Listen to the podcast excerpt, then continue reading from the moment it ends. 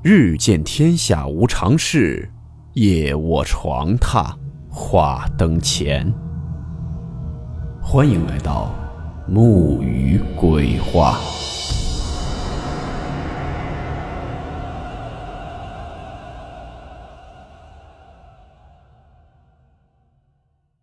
大家好，我是木鱼。今天这个故事来自网友初晴后语投稿提供。故事名称：预兆。温馨提示：本故事含有未经证实的内容和边缘化知识，部分内容超出普遍认知。如感到太过冲击自己的主观认知，请大家当做故事，理性收听。这件事是我妈妈给我讲的。他年轻时曾经经历过的一件事情。外公家下放到生产队的时候，我妈妈有位闺蜜，大家都叫她简女，简单的简，女孩的女。后来我外公他们回了城里，妈妈和简女之间还是会互通书信的。那时候不像现在的通讯这么发达，这在当时是维持他们友谊的唯一纽带。然而，就在两年后，妈妈听曾经生产队一起挣工分的熟人说，简女喝了农药死了。死前也没有任何异常，而且重点是也没有什么能令她想不通的事情。如花的生命香消玉殒，死的有些莫名其妙。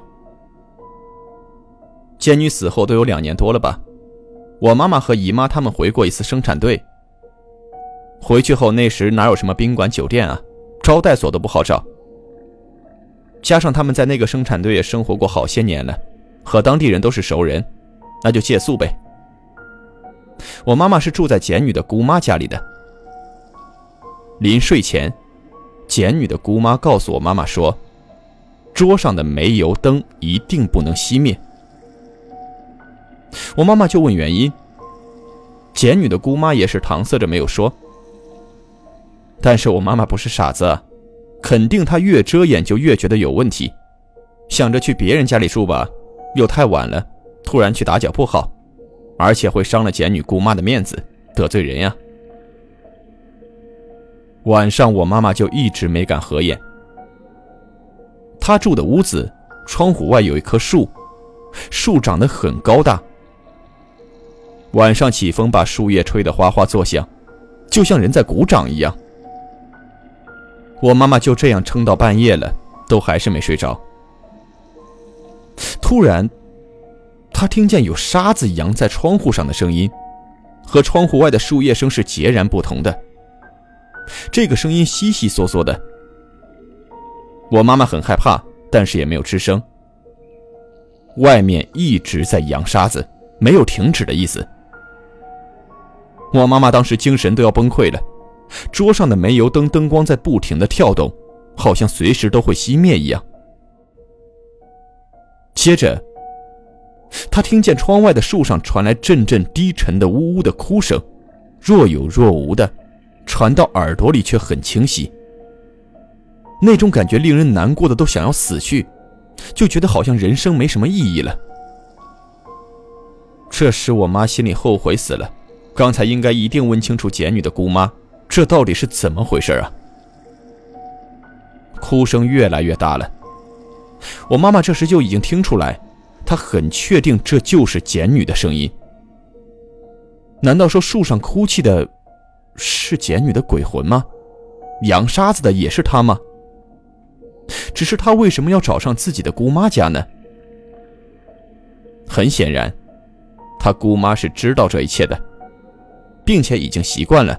还找了人问过的，否则不会告诉我妈妈说屋里的煤油灯一定不能熄灭。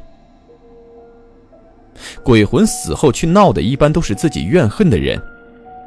简女据说是喝农药死的，难道和她的姑妈有什么关系吗？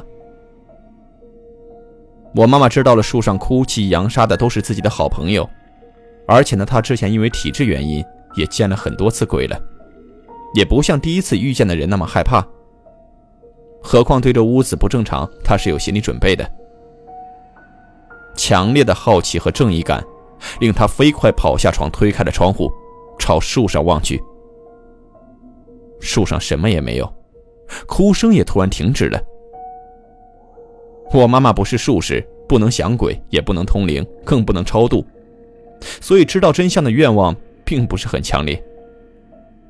而且刚才的冲动劲儿一过，就越发觉得害怕起来。关上窗户，又钻回了被窝。挨到天亮，我妈妈就赶紧起床去问简女的姑妈，并且说了自己昨晚经历的事情。当时简女的姑妈就直接哭了，说是简女确实是天天晚上都会在树上、屋顶撒沙子。接着，简女的姑妈又说了一件令自己后悔终生的事儿。原来，在简女死之前，简女的姑妈身体一直很不好，中西药都吃遍了，不见好转。家里人呢就怀疑是虚病，就找了一个懂的人来看。男女不清楚，但我觉得很像是神婆，干脆以下就称为神婆吧。这神婆说，简女的姑妈身边晦气很重，有一次傍晚太阳落山后，还在地里干活。晦气重，阳火低，结果就被一个喝农药死去的女鬼盯上了。现在一直在他家闹呢，一定要送走才行。那神婆呢，就准备了一些贡品和纸钱去屋外烧。结果神婆看见有两个女人来抢，一个就是那个喝农药死去的女鬼，而另一个是一个陌生女孩。这与神婆推算的不一致。这个神婆呢，对自己的道行那是相当的自信。怎么会有两个来抢呢？接着，这神婆就把那个陌生女孩的外形描述出来给简女的姑妈听。简女的姑妈越听越确信，就是自己的侄女简女啊。但是当时简女那时还活得好好的，也没生病，怎么会是她呢？一定是自己弄错了。想到这儿。简女的姑妈就没声张，一直憋在心里的，跟神婆说自己不认识。神婆一想呢，估计是其他的孤魂野鬼吧，也就没上心。之后，简女的姑妈病就好了。她还特意跑去简女家，看见自己的侄女活得好好的，还是那么乖巧讨人喜爱。那天的事儿呢，说出来也太不吉利了，估计自己哥哥家也不会相信。所以，简女的姑妈又旁敲侧击地打探了一番，那，比如说最近有没有身体不舒服啊？有没有遇见什么奇怪的人或者事儿啊？得到的答案均是一切正常。简女的姑妈就更确定自己弄错了，也更不敢说了，就回去了。哪知道，那样的平静下，蕴藏的就是汹涌的波涛。简女不出一个月，就突然喝农药自杀了。所以简女的姑妈一直非常后悔，她老觉得如果自己提前说出这一切，做出一些防范和应对，那么自己的侄女就不会死。估计自己的侄女死后夜夜来家里骚扰，就是这个原因吧。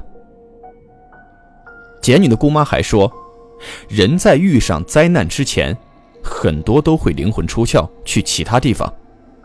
别人都看见了他，然后他本人却对这一切一无所知。所以，如果你看见了一个人，并且看清楚了，很确定就是他，他自己却一点也不知道，那这个人大概率短期内要出事的。到最后呢，沐雨说一下，我想到了一点。故事中，简女姑妈生病，请神婆看后。那神婆说是招惹了一个喝农药死的女鬼，而后却看到有两个人来抢贡品，描述另一个人是发现那个人就是简女，结果后来简女却喝农药自杀了，而且是毫无征兆的自杀。呃，这会不会是那个喝农药死的女鬼当时没有抢过简女，心里不忿儿去报复了简女啊？而那屋外扬沙子和哭泣的。我觉得有两种可能：一是那根本就不是简女，而是第一个喝农药自杀的那个女的，第二呢，就是简女可能是要提醒她姑姑，她并不是自杀，而是被那个喝农药死的女的给害的。结果姑姑误以为简女因为姑姑没有提醒，怀恨在心。总之呢，这只是木雨的一些猜测，具体怎样就不得而知了。天道好轮回，苍天饶过谁？无论哪个世界，都有它的规则。破坏规则的人或鬼，都会有相应的报应在等着。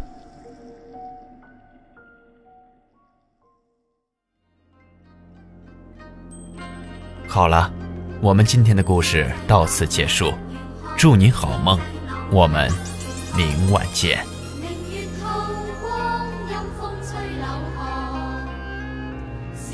觅谁人愿爱凄厉鬼神？